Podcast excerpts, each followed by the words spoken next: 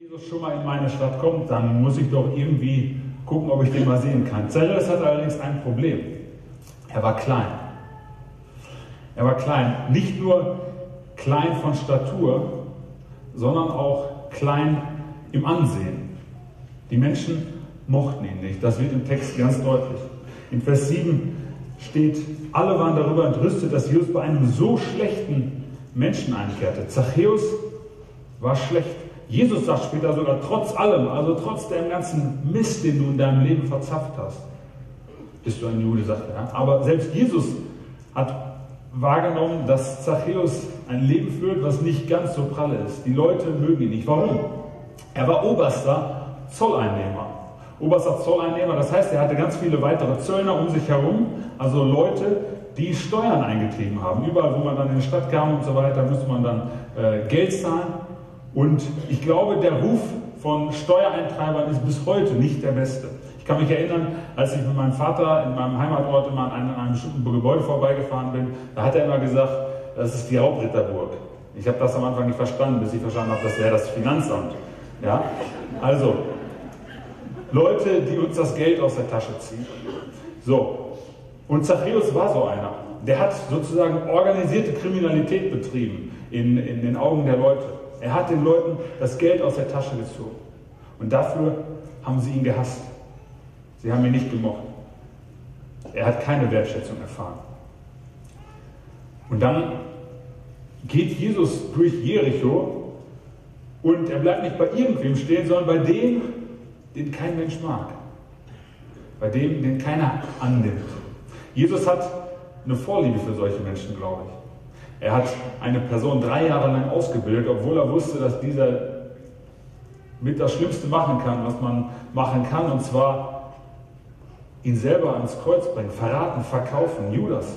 Judas hat er drei Jahre lang mitgeschleppt, obwohl er am Ende gegen Jesus war.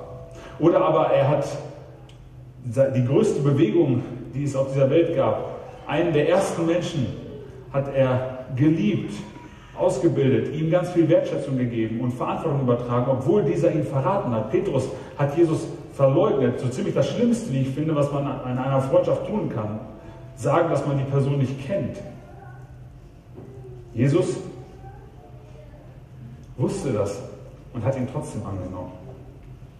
Genauso wie er das auch hier bei Zachäus gemacht hat. Ich möchte euch eine Person vorstellen, die vor dreieinhalb Wochen in mein Leben gekommen ist.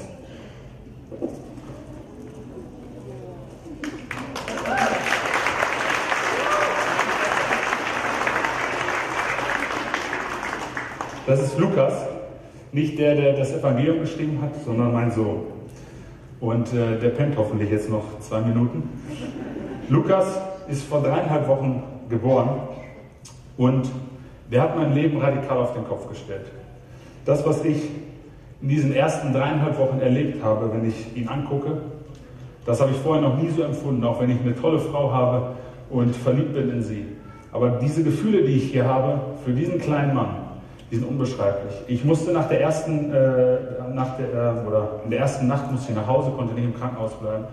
Und ich bin um 6 Uhr aufgewacht, bin wie ein Bekloppter nach äh, Bergisch Gladbach geheizt, und habe äh, die ganze Autofahrt äh, geweint wie ein kleines Kind, weil ich so eine Sehnsucht hatte nach diesem kleinen Mann, obwohl er noch nicht mal 24 Stunden in meinem Leben war.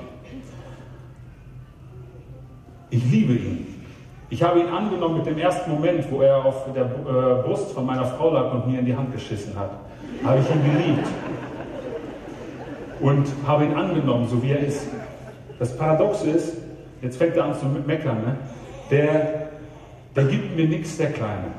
Er lächelt mich nicht an. Er reagiert nicht auf meine Fragen. Er sagt mir nicht, dass er mich mag. Der macht nichts. Der schreit mich an, der kackt mich an, der pillert mich an, lässt mich nicht schlafen. Und trotzdem liebe ich ihn. Ich habe ihn angenommen. Ich würde alles für diesen kleinen Wurm tun. Gott selbst vergleicht sich mit einem Vater. Dieses Bild, glaube ich, habe ich bisher nur so halb verstanden. Gott selbst sagt, dass er ein Vater ist für mich. Für jeden von uns, glaube ich, ist Gott ein Vater. Er vergleicht sich auch mit einer Mutter, äh, die das Baby an der, also wir sind die, das Baby, das an der Brust der Mutter ist.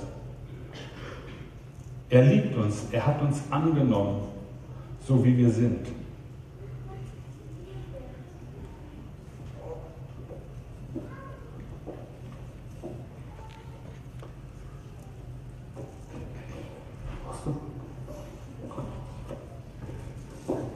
Also Gott hat uns so angenommen, wie wir sind. Nicht erst, wo wir ihm nachfolgen, sondern ich glaube, sobald wir geboren sind. Sobald wir geboren sind, liebt er jeden von uns. Er freut sich über uns. Er freut sich über unsere Entwicklung, beobachtet uns. Wir sind seine Geschöpfe.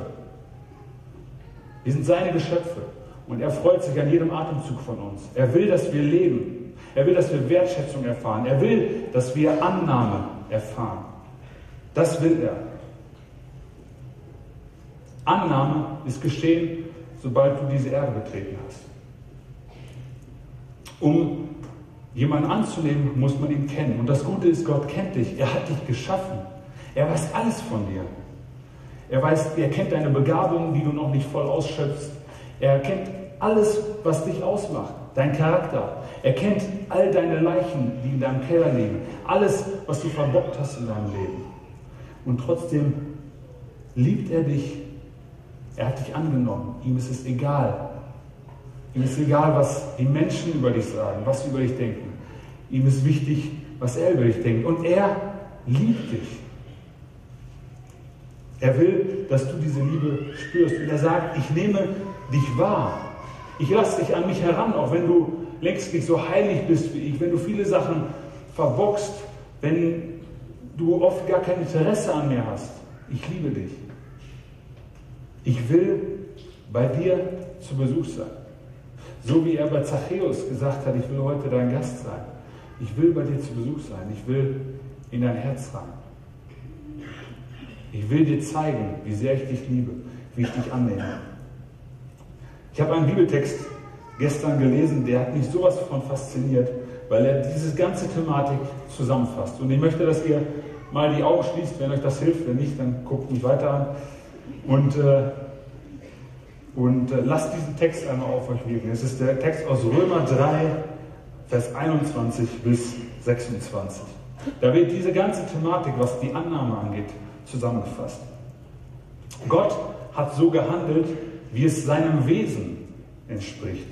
Er hat selbst dafür gesorgt, dass die Menschen vor ihm bestehen können. Er hat das Gesetz beiseite geschoben und will die Menschen annehmen, wenn sie einzig und allein auf das vertrauen, was er durch Jesus Christus getan hat. Das gilt ohne Ausnahme für alle, die dieses Vertrauen haben. Vor Gott gibt es keinen Unterschied. Alle sind schuldig geworden und haben die Herrlichkeit verscherzt, die Gott ihnen geschenkt hatte. Aber Gott hat mit ihnen Erbarmen und nimmt sie wieder an. Das ist ein reines Geschenk. Durch Jesus Christus hat er uns aus der Gewalt der Sünde befreit. Ihn hat Gott vor aller Welt als Versöhnungszeichen aufgerichtet. Sein Blut, das am Kreuz vergossen wurde, bringt Frieden mit Gott für alle, die dieses Angebot im Vertrauen annehmen. In seiner großen Güte vergibt Gott den Menschen alle Verfehlungen, die sie bisher begangen haben. So zeigt er, dass seine Treue unwandelbar ist. Ja, in unserer gegenwärtigen Zeit wollte Gott zeigen, wie er zu seinen Zusagen steht. Er bleibt sich selbst treu, indem er alle als treu anerkennt, die sich einzig und allein auf das verlassen, was er durch Jesus getan hat. Hier in diesem Text fällt mehrmals der Begriff Vertrauen oder auf das Verlassen, was Jesus getan hat. Und das bringt diese, dieser Geschichte eine Wendung. Wenn, wir, wenn Jesus unter den Baum gekommen wäre und gesagt hätte, Jesus, äh, Zachäus, ich will heute bei dir zu Besuch sein. Und Zachäus wäre da oben geblieben auf dem Baum und hätte gesagt, äh, du bei mir, nee, ist nicht aufgeräumt oder was auch immer, dann wäre die Geschichte wahrscheinlich nicht, würde sie nicht hier stehen. Zachäus kommt vom Baum herunter, glaubt, dass Jesus tatsächlich Gast sein will. Jesus, der dem alle hinterherlaufen, will bei mir Gast sein, will mir Wertschätzung entgegenbringen, indem er bei mir Gast ist. Er glaubt das, kommt vom Baum herunter und lässt Jesus bei sich zu Hause rein. Er macht die Tür auf. Obwohl alle Menschen wahrscheinlich um ihn herum gedacht haben, wie, wie kann Jesus bei diesem Vogel zu Besuch sein? Wahrscheinlich hat Zachäus sich selbst ein bisschen verabscheut, weil er wusste, wie er ist, wie viele Menschen er abgezockt hat, wie vielen Menschen er das Geld aus der Tasche gezogen hat. Alle um ihn herum hassen ihn. Aber er glaubt den Worten von Jesus. Er glaubt tatsächlich, Jesus will bei mir zu Besuch sein. Das ist ja unfassbar, aber okay, ich komme runter vom Baum und lasse Jesus Gast sein.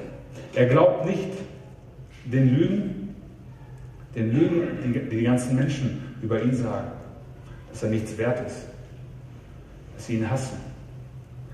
Er glaubt dem, was Jesus über ihn sagt. Ich glaube, dass viele von uns hier in diesem Raum auf einem sogenannten Sklavenmarkt sind. Das Buch, das wir parallel zu dieser Kampagne lesen, beschreibt diesen Sklavenmarkt. Dieser Sklavenmarkt ist voll von Menschen, die gezwungen sind, die auf der Suche sind, die Sehnsucht haben nach Annahme oder nach Ablehnung. Und diese Sehnsucht geht über das hinaus, was wir natürlich als Menschen haben. Diese Sehnsucht macht, dass wir fremdbestimmt sind. Dass wir nicht das leben, wozu Gott uns bestimmt hat, wozu er uns geschaffen hat, sondern dass wir das leben, was andere Menschen von uns wollen. Wir sind fremdbestimmt. Wir tun das, was die anderen wollen. Wir tragen die Sachen, die die anderen äh, sagen, dass sie cool sind. Wir tun das, was mein Nachbar sagt, was mein Chef sagt, was mein Partner sagt, was die Menschen in meinem Umfeld sagen. Aber nicht das, wer ich selber bin. Und so leben wir nach den Erwartungen anderer. Und kommen, werden vielleicht nie wir selbst, sondern sind ständig nur jemand anders, obwohl wir das zutiefst verabscheuen. Oder wir haben Angst vor Ablehnung, Angst, dass wir wieder einen rüber bekommen, weil wir irgendwas falsch machen. Und deswegen tun wir gar nichts, sind gar keiner, sondern haben gar keinen Mut, trauen uns gar nichts, weil wir Angst haben, einen über die Lüge zu bekommen. Ich glaube, dass viele Menschen mit dieser Last durchs Leben laufen, jemand anders sein zu müssen, Erwartungen nicht zu entsprechen, nicht gut genug zu sein. Und ich glaube, dass Jesus diese Last, die andere Menschen uns auflegen, wir uns selber auflegen, dass diese Last, dass Jesus diese Last wegnehmen will. Jesus will heute aus Sklaven Söhne und Töchter machen. Aus Sklaven Söhne und Töchter machen. Er hat es bereits getan. Ich glaube, Jesus ist bereits über diesen Sklavenmarkt gegangen und hat alle Fesseln gelöst. Nur wir stehen oft auf diesem Sklavenmarkt und glauben nicht, dass diese Fesseln weg sind. Wir wagen es nicht, einen Schritt raus aus diesen Fesseln zu machen und die Hand zu greifen, die Jesus uns bietet. Wir bleiben stehen, glauben den Lügen und behalten so diese Last auf uns. Jesus will aus Ablehnung, will er heute für dich ganz persönlich Annahme schaffen. Er sagt, kommt zu mir alle, die ihr erschöpft seid und versucht, anderen zu gefallen, die ihr müde seid vom Handel auf dem Markt der Anerkennung. Ich will euch Ruhe geben. Ich will dich annehmen. Also, Jesus hat uns angenommen, so wie er Zachäus angenommen hat. Er liebt uns. Und Zachäus hat das angenommen, dass Jesus ihn angenommen hat. Er ist darauf eingegangen, hat ihn bei sich reingelassen, hat ihm Platz gegeben. Und dann passiert etwas. Dann passiert etwas im Leben von Zachäus. Da hört die Geschichte nicht auf. Was passiert? Jesus sagt nicht, dass Zachäus jetzt irgendwas tun müsste, dass er sein Leben aufräumen muss oder sonst noch was. Das Interessante ist, dass Zachäus selber sagt, dass er sein Leben jetzt aufräumen möchte. Dass er die Dinge, die er falsch gemacht hat, in Ordnung bringen möchte. Die Menschen, die er betrogen hat, zurückbezahlen will. Er will sein Leben in Ordnung bringen. Und ich glaube, dass das tatsächlich passiert, wenn wir Jesus annehmen, wenn wir seiner Annahme vertrauen, ihm glauben, dann stellt das unser Leben auf den Kopf. Denn wir werden befreit von einer Last. Wir werden befreit von einer Last und das gibt uns Energie, unser Leben anders zu gestalten. Wenn du nichts mehr musst, wenn du nicht mehr unter diesem Zwang bist, dann darfst du, dann willst du. Und Jesus wird dir begegnen und dir zeigen, was in deinem Leben aufgeräumt werden muss, was für dich immer noch eine Last ist. Das war ja nichts Schönes. Wahrscheinlich hat Zachäus sein Leben lang äh, diese, diese Last gequält, dass er andere betrogen hat, abgezockt hat, ihm das Geld aus der Tasche gezogen hat. Und dadurch, dass er anfing, das aufzuräumen, ist auch diese Last gefallen. Eine letzte Beobachtung aus diesem Vers, aus, diesem, äh, aus dieser Geschichte mit Zachäus, ist, dass Zachäus, ich will wieder an den Anfang der Geschichte, dass Zachäus, als Jesus in die Stadt kam, sich auf die Suche gemacht hat. Zachäus sucht Jesus und die ersten Hürden sind da. Er ist zu klein. Er sieht Jesus nicht. Da stehen große Leute und er kommt nicht zu Jesus durch. Und irgendwann kommt er auf die glorreiche Idee und steigt auf einen Baum. Wenn du hier bist heute, dann zeigt das, glaube ich, dass du auch irgendwie Interesse hast an Jesus, irgendwie neugierig bist. Vielleicht bist du auch in die Stadt gelaufen und sagst, hey, ich will diesen Jesus sehen. Ich hoffe, dass du heute hier bildlich gesprochen auf dem Baum schon bist. Wenn du ihn bisher nicht äh, gekannt hast, dass du ihn heute kennenlernst. Glaubst, dass er dich angenommen hat und heute von diesem Baum herunterkommst. Du kannst heute von diesem Baum herunterkommen und Jesus zu dir einladen. Jesus will heute dein Gast sein. Wenn du noch nicht auf dem Baum bist, sondern immer noch in der Menschenmenge, dann möchte ich dich ermutigen, weiterzumachen. Nicht aufzugeben, wenn die Menschen um dich herum zu groß sind, sondern kreativ zu werden, weiter auf der Suche sein nach Jesus. Und irgendwann wirst du auf dem Baum stehen und Jesus wird sagen, komm runter. Ich will bei dir zu Besuch sein. Ich will dir meine Annahme zeigen, meine Wertschätzung. Du kannst das heute ganz konkret machen. Vom Baum runterkommen. Hier werden gleich Leute sein, die für dich beten, da vorne vor der Technik oder hier. Menschen, die dich in den Arm nehmen wollen, die dir zeigen wollen, du bist angenommen. Ganz praktisch darfst du das heute erfahren.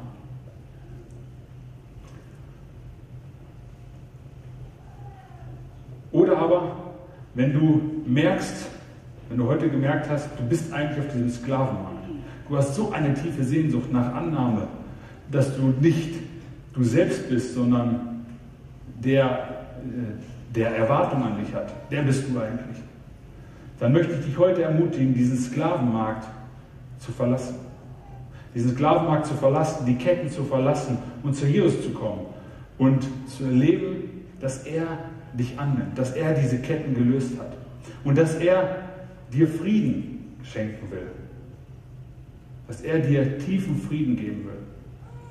Und wir werden jetzt ein Lied hören, wo dieser Frieden beschrieben wird, wo Jesus als der beschrieben wird, der Frieden ist, der für dich Frieden sein kann, wenn du dich darauf einlässt.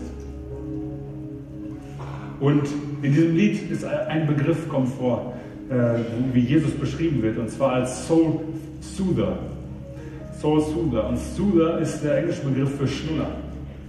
Jesus ist sozusagen dein Seelenschnuller. Ich weiß jetzt, was, ein, was ein Schnuller mit einem Baby macht. Es gibt Ruhe. Es stillt diesen, was auch immer dran zu brüllen, warum auch immer man brüllt. Jesus will heute dir Ruhe geben und dass du auf diesen, von diesem Sklavenmarkt runtergehen kannst. Und wenn du weißt, du bist angenommen, wenn du hier sitzt und weißt, jawohl, danke, Jesus, du hast mich angenommen, dann möchte ich dich ermutigen, heute ganz laut Danke zu sagen, Jesus, dass du mich angenommen hast. Wenn wir gleich Lieder singen werden, ihm das zu sagen im Gebet, in den Liedern. Danke, Jesus, dass du mich angenommen hast. Auch wenn du den Sklavenmarkt verlassen willst, kannst du gerne hier hinkommen und für dich beten lassen. Gleich auch in der Lobpreiszeit ist Zeit dafür. Und Menschen wollen dir helfen, in diese Freiheit zu kommen.